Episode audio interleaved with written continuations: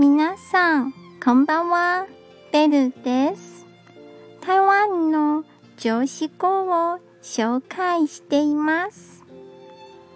今日の言葉はこちらです。成功は全然重要ではありません。重要なのはークする家庭です。今日も一日お疲れ様でした。ゆっくりお休みくださいね。